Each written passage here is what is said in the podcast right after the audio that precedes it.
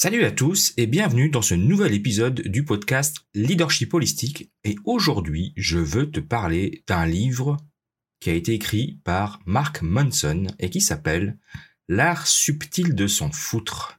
Ce livre a été classé au numéro 1 des ventes du New York Times pendant des mois. Et c'est probablement le livre de développement personnel récent le plus important selon moi. Alors avant de commencer à résumer ce livre en quelques minutes, je voudrais d'abord t'expliquer brièvement l'objectif de l'auteur qui a, écrit ce livre. Contrairement à la perception de la plupart des gens, le livre ne parle pas de ne pas se soucier de choses, il ne parle pas de s'en foutre, mais c'est bien le contraire. Il affirme que tu dois t'en faire pour quelque chose. La question est, la plus importante, c'est mais de quoi te soucies-tu? De quoi tu te, pourquoi tu t'en fais? Quelles sont les choses qui sont importantes pour toi et pourquoi? Alors ça semble être un joli petit concept en surface, mais je pense que c'est pourquoi beaucoup de gens ont acheté et ont initialement apprécié le livre. Mais l'objectif du livre, en fait, il est bien plus profond parce que c'est de mettre en valeur les vraies valeurs de la réussite. Alors on y va, c'est parti.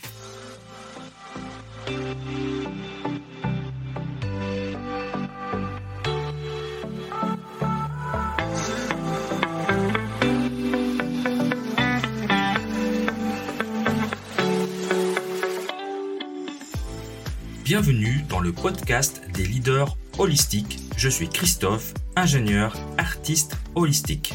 Ce podcast est pour toi si tu es attiré par l'épanouissement personnel, professionnel et spirituel. Ma mission est de t'accompagner, toi le manager, l'ingénieur, le leader rationnel cartésien, à connecter, aligner ton mental rationnel avec tes émotions, ta créativité, ton intuition et ta spiritualité en m'appuyant sur la recherche scientifique. Allez, on y va, c'est parti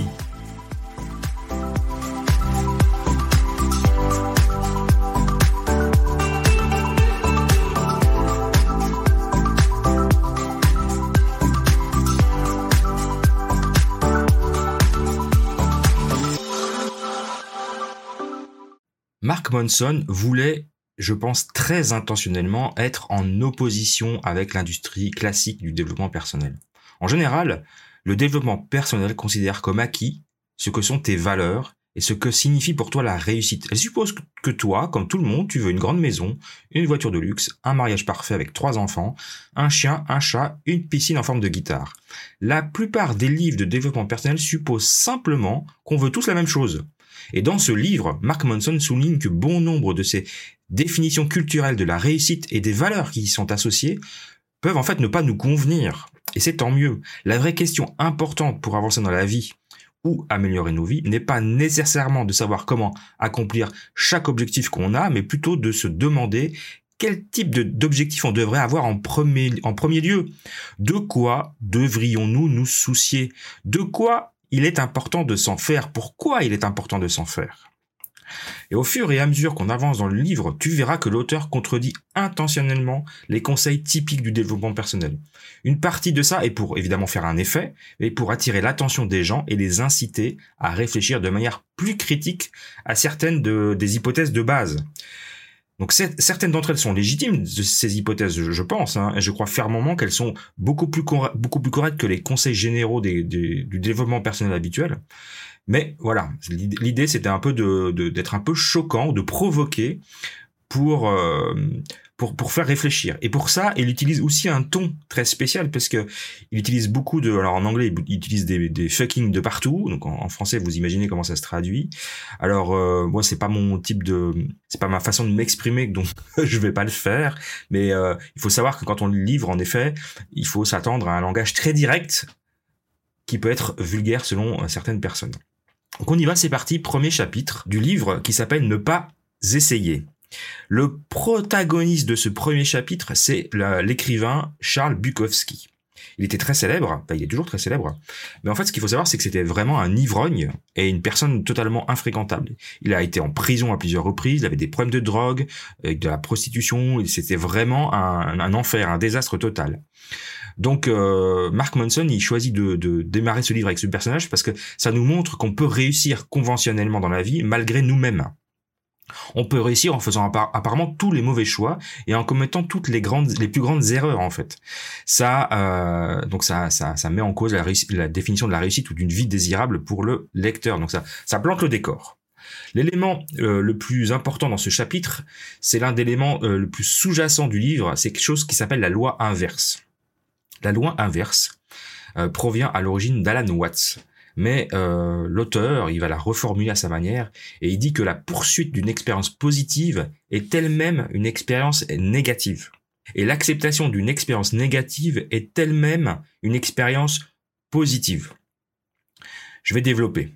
Tout au long du chapitre, l'auteur donne des exemples de la loi inverse, montrant que la poursuite de quelque chose ne fait que renforcer le fait que vous en manquez, en fait, en premier lieu. Donc le fait de vouloir être heureux et de poursuivre euh, de manière très euh, obsessionnellement euh, le bonheur, ça prouve qu'on manque de bonheur et du coup on est tout le temps malheureux parce qu'évidemment le bonheur on l'atteint jamais. la loi inverse introduit le thème central du livre que je trouve vraiment fantastique, qui est que la négativité est en fait un chemin vers la positivité. Donc ça, met évidemment en défaut toute la, psychologie positive de base du monde des bisounours que j'adore. L'auteur passe pratiquement tout le livre à approfondir ce thème. Et puis il finit, il finit après par la, les trois subtilités de ne pas s'en soucier, de ne pas s'en faire, de ne pas s'en foutre. La première subtilité est que de ne pas se soucier ne signifie pas être indifférent, mais être à l'aise en étant indifférent. L'indifférence, elle est impossible. Donc la question est de quoi tu te soucies?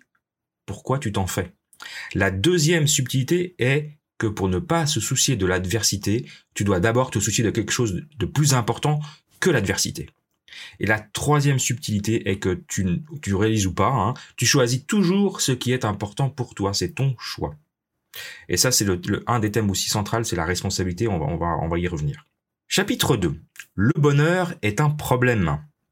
J'adore tous ces titres sont provocateurs. Le chapitre 2 commence donc avec l'histoire de Bouddha et se concentre sur la, doctrine bouddhiste centrale du dukkha, qui met l'accent sur le fait que la vie est une souffrance. Peu importe ce que nous faisons, où nous allons, il y a une facette de souffrance associée à tout, à ça, à ce qui se passe. Car nos esprits euh, deviennent attachés aux choses et l'attachement conduit à la souffrance. Donc ça, c'est le, les principes bouddhistes de base. Mais au lieu de plonger dans cette théorie bouddhiste, l'auteur, lui, prend une autre direction et il explique que la souffrance a une certaine évolution ou une certaine euh, utilité. La souffrance est utile.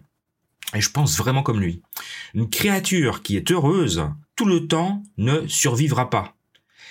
C'est la créature insatisfaite, anxieuse, paranoïaque ou en colère contre les gens qui l'entourent qui fera plus de travail pour survivre et se reproduire.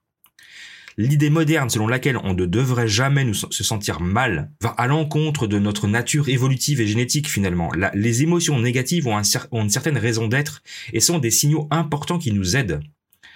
L'anxiété et la colère qu'on souhaite éviter ou surmonter sont en fait des signaux de notre corps pour nous demander d'agir. Donc si on les ignore ou si on s'entraîne à les ignorer, on se limite de bien des façons. Donc Mark, Mark Manson parle également du concept psychologique du tapis roulant hédonique qui compare le bonheur à un tapis roulant. Le bonheur est toujours comme une carotte qui pend devant nous, peu importe ce qu'on fait. On n'arrive jamais à l'atteindre. Les émotions négatives ont beaucoup d'utilité et nous accordent du sens dans de nombreuses situations. Elles nous signalent que nous avons des défis et des problèmes à surmonter. Et le bonheur, il vient de la résolution des problèmes.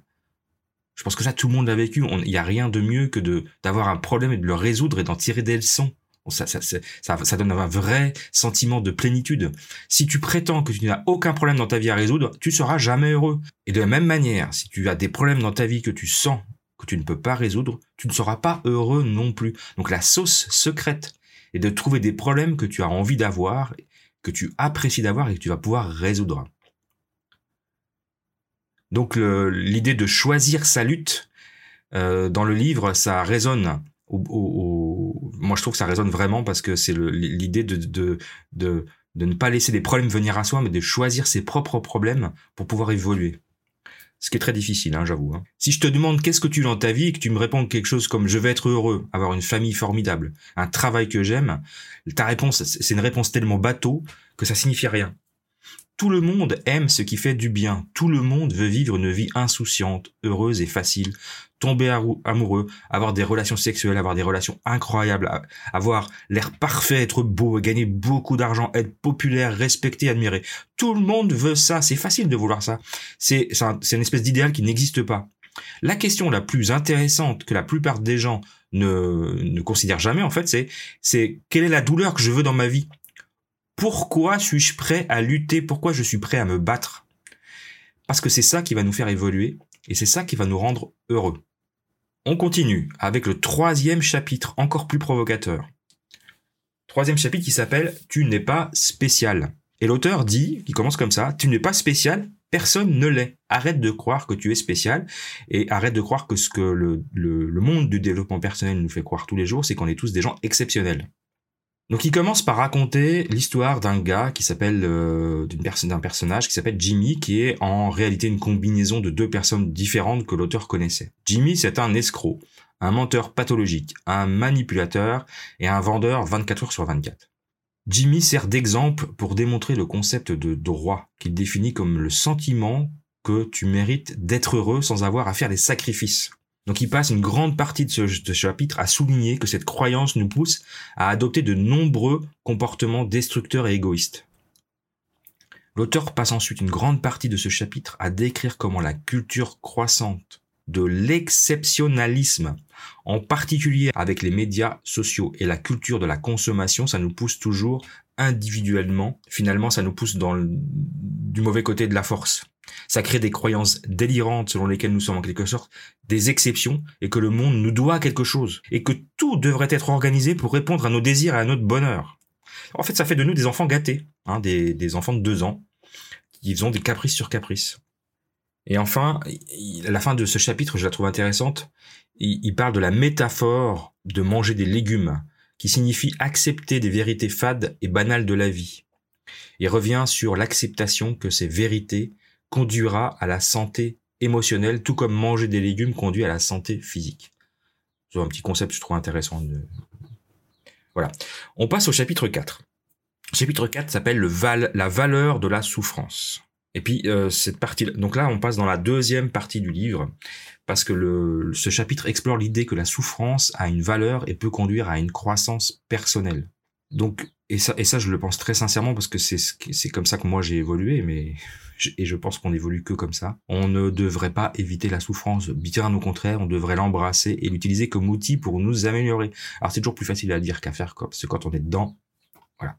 Mais de manière globale, travailler sa souffrance, l'accepter, et puis et puis en sortir grandi hein, ça c'est vraiment euh, le, principe qui était qui euh, qui est vendu dans le livre et que je trouve intéressant beaucoup, de philosophes et de psychologues euh, ont étayé cet argument hein, que la souffrance peut être transformative et que la valeur souffrance réside dans le fait qu'elle nous oblige à confronter nos faiblesses et nos limites et que euh, ainsi on peut devenir de meilleures versions de nous-mêmes.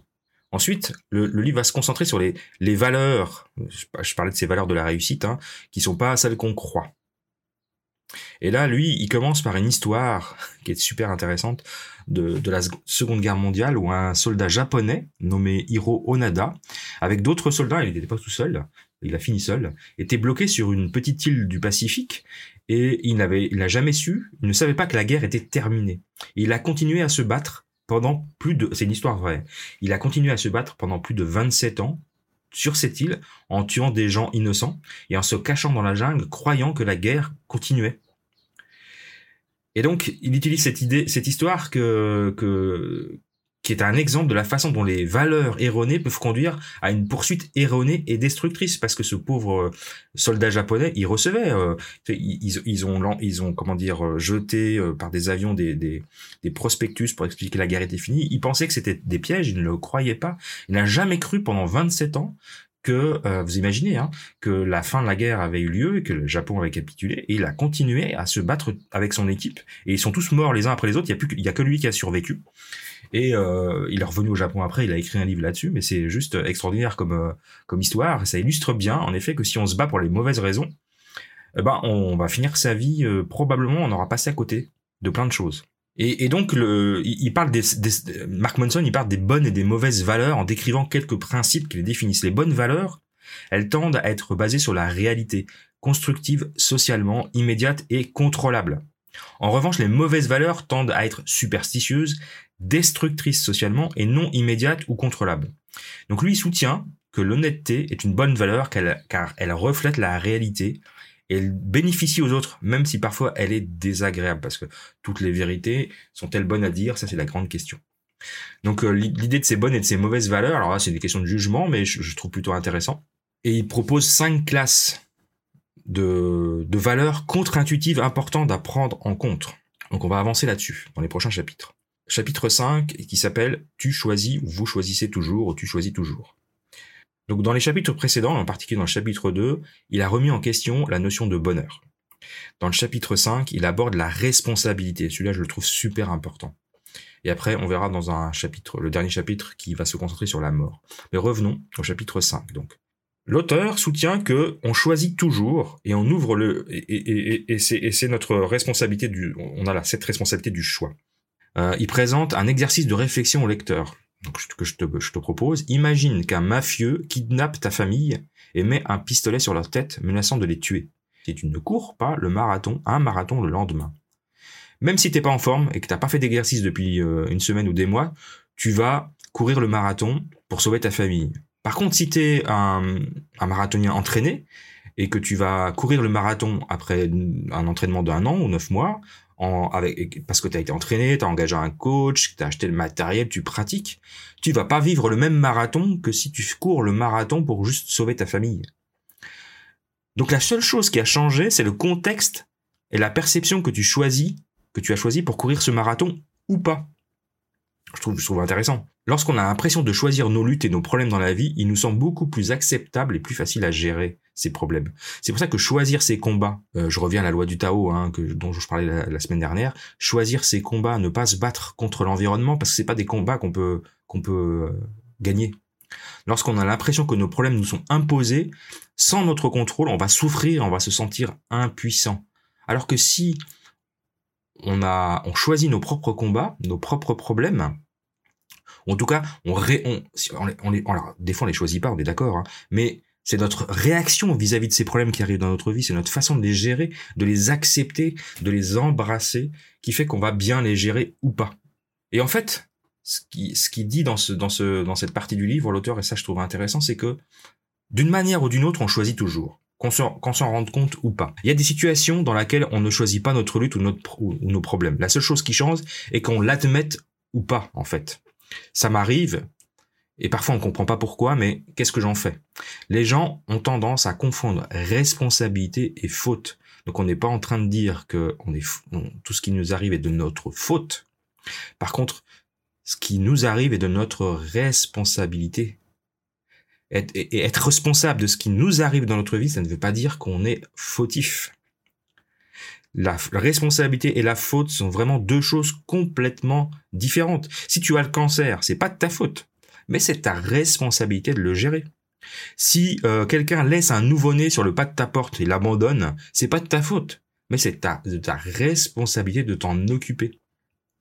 Chaque moment de la vie implique de choisir comment valoriser une expérience. Si tu vas à un match de foot et que tu le trouves ennuyeux, tu choisis d'être ennuyé parce que tu choisis de ne pas être intéressé par le jeu. Donc l'idée c'est de changer notre définition du divertissement et ou trouver quelque chose d'intéressant dans un jeu. Dans chaque expérience de vie, il y a un élément de choix qu'on doit intégrer et à prendre conscience de ce choix, ça nous rend plus à l'aise avec la douleur et la motivation à prendre la responsabilité et à agir. C'est vraiment, c'est vraiment cette idée de responsabilité, je la trouve absolument fantastique. Et c'est pas, euh, et c'est pas de dire, euh, je me suis fait agresser donc j'ai fait quelque chose pour provoquer cette agression. On n'est pas en train de parler de ça. Si on s'est fait agresser dans la rue, qu'on soit un homme ou une femme, hein, mais je, je, parle évidemment, je pense beaucoup aux femmes. Si on se fait agresser dans la rue, c'est pas parce qu'on porte une mini jupe. On est d'accord. La femme n'est pas responsable d'un abruti qui vient l'agresser. Mais par contre, c'est sa responsabilité elle, c'est comment elle va le gérer après. Est-ce qu'elle choisit en effet de plus porter de mini jupe ou est-ce qu'elle choisit d'apprendre le krav maga pour se défendre ou est-ce qu'elle choisit de s'en foutre Je ne sais pas, y a, y a, mais, mais c'est une question de choix. Et c'est ça, c'est ça sa responsabilité. Par contre, elle n'est pas en faute. Ouais, on, peut pas, on peut pas mettre la faute sur la génétique, sur euh, la société, sur les conditions de vie, sur des traumatismes, sur des pressions culturelles, etc. Tout ça, c'est des choses qui nous échappent.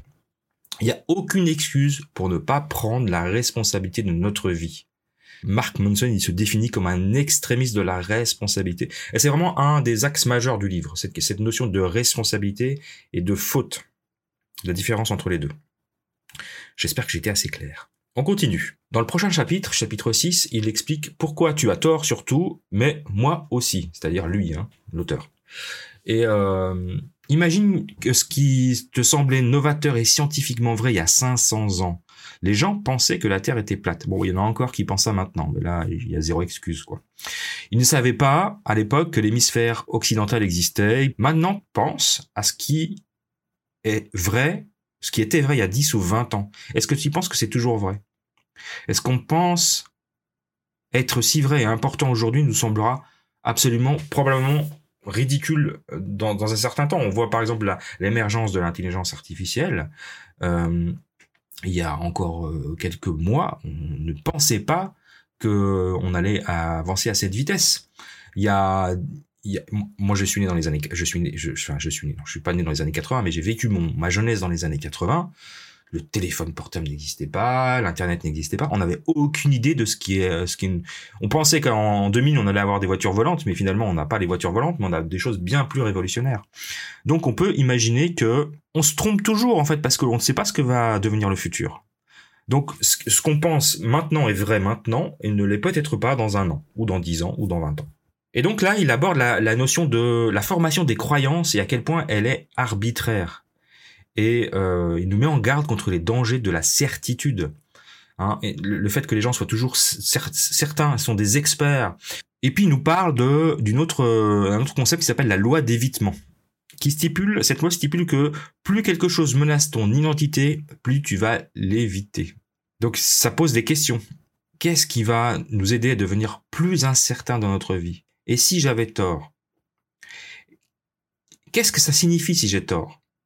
En quoi mon, intégrité, mon ego est touché parce que j'ai tort? Est-ce que le fait d'avoir tort va créer un problème meilleur ou pire que mon problème actuel? Pour moi, mais aussi pour les autres. Donc voilà, vous voyez toutes ces questions qui, se posent, qu'on on peut pas, je peux pas parler du livre pendant trois heures. Je pense que cet épisode va déjà être trop long. Donc, mais il y a vraiment, donc je vous encourage évidemment à le lire. Il y a vraiment plein de questions comme ça qui sont très provocatrices, que je trouve super pertinentes. Encore trois chapitres. Le chapitre 7, c'est l'échec et la voie à suivre. Dans ce, chapitre, il aborde l'idée que l'échec est en réalité une composante importante du succès. Et puis il parle aussi du principe du fait quelque chose, qui est une philosophie de prendre la plus petite action possible pour commencer une tâche. Là, je, vous rappelle que j'ai parlé de, cette euh, des, des, habitudes atomiques, qui est euh, dans un pardon dans un épisode précédent, donc les habitudes atomiques, qui explique justement comment décomposer une action en plein de petites actions, qui fait qu'on va pouvoir les mettre en place plus facilement. Et c'est exactement le concept là qui, reprend. Hein. Le principe est basé sur l'idée que l'action conduit à la motivation et qu'en prenant de petits pas, de petites choses, on peut surmonter la procrastination et progresser vers nos objectifs. Et puis, il parle aussi de l'importance de dire non, qui est un autre élément euh, clé du succès. Donc, euh. Ce chapitre tourne autour de l'échec. L'importance de dire non, justement, c'est le sujet du chapitre 8. Alors, l'importance de dire non et de gérer des conflits dans les relations. Il soutient que des relations saines nécessitent la capacité de se dire et d'entendre dire non les uns avec les autres. La capacité de rejeter certaines choses afin de donner la priorité à ce qui est important dans ta vie, c'est essentiel pour ta croissance et ton développement personnel. Il souligne également que dire non, c'est la base fondamentale des limites que tu vas poser dans les relations et qui sont super importantes. Parce qu'en disant non, tu dis à la personne en face de toi, tu, lui expliques ce que tu es capable d'accepter, ce que tu n'es capable de pas accepter, et donc la personne va pouvoir se positionner. En établissant des limites et en étant disposé à se décevoir mutuellement, les couples peuvent développer la confiance et une compréhension plus profonde des valeurs de chacun. Le pire, c'est de, dire oui à tout. Moi, ça a été mon grand problème pendant des années, c'est que j'ai horreur de dire non, parce que j'aime pas, j'aime bien faire plaisir aux gens. Mais du coup, c'est au détriment de mon propre, de ma propre de mon propre bien-être, pardon. Et, et, du coup, ça a créé plein, plein, plein de, difficultés dans mes relations amicales et amoureuses. Et puis, on finit par la mort. Le dernier chapitre parle de la mort. Et il dit que c'est un sujet super intéressant parce que ça, ça, ça a un pouvoir transformateur. Après avoir parlé de la mort soudaine d'un ami, l'auteur partage comment l'expérience l'a forcé à confronter sa propre mortalité et à remettre en question ce qui est important vraiment dans sa vie. Il soutient que la mort est le rappel ultime que notre temps est limité et nous encourage à remettre régulièrement en question notre propre mortalité pour vivre une vie plus significative. Alors ça veut pas dire que c'est tous les jours la fête, il faut faire n'importe quoi, mais il faut juste être conscient qu'on a une durée limitée sur cette planète, en tout cas avec ce corps-là, et que par conséquent, euh, bah, il faut savoir la vivre de la manière la, plus adéquate possible. Donc il fait référence au travail du philosophe et érudit Ernest Becker, et il partage une, anecdote personnelle sur sa fascination pour les endroits élevés.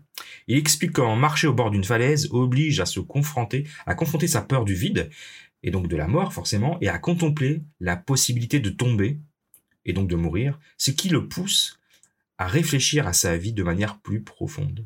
Et c'est vrai que, je, je l'avais jamais réalisé ainsi, mais moi j'aime bien aller, euh, j'habite au pied du Jura, hein, comme vous le savez, j'aime bien monter tout là-haut euh, et être au bord justement de la, c'est pas tout à fait une falaise, mais en tout cas être au, être au bord et avoir la vue dégagée sur le sur l'arc lémanique pour méditer et puis euh, réfléchir à ma vie. Mais cette idée de du du vide qui est juste en dessous et de la de notre mortalité, elle est quand même présente. Donc euh, c'est intéressant parce que j'avais jamais réalisé ça. Pourquoi je faisais ça Pourquoi j'allais à cet endroit et pourquoi cet endroit était important pour moi Mais je me, je me rends compte qu'en effet, il y a un lien avec cette idée de mortalité.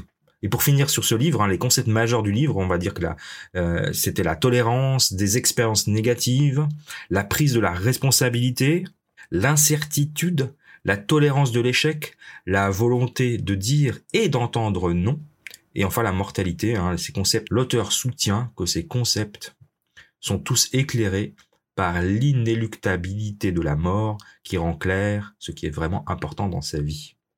Pour finir, vraiment ce, livre il est, il est euh, rempli de concepts absolument euh, contre-intuitifs, euh, mais d'une logique implacable, je trouve super pertinent. Il faut être capable de... Alors il faut apprécier évidemment le ton euh, l'humour et le ton très direct de l'auteur, voire une certaine vulgarité, on va être très, très honnête. Mais si on passe ça, bah, c'est sa façon d'être, voilà. Le, gars, il, il est cash, quoi. On pourra tirer tous les bénéfices d'une œuvre euh, que j'estime majeure en termes de développement personnel. Et j'espère que ce résumé vous aura donné envie d'aller lire ce livre parce que c'est l'objectif, c'est de vous le procurer et de le lire. Et de découvrir Mark Monson sur sa chaîne YouTube si vous si vous comprenez l'anglais, puisque ces, vidéos sont en anglais, euh, ça, ça donne encore plus de, piquant à, son œuvre. Voilà, je vous remercie, je vous retrouve très bientôt dans un prochain épisode. Savais-tu que derrière chaque carrière réussie et épanouissante se cache un secret bien gardé? Un concept ancestral venu d'une île lointaine du Japon connue sous le nom d'Ikigai. Et aujourd'hui, je vais te révéler comment cette méthode millénaire peut transformer ta vie professionnelle pour toujours.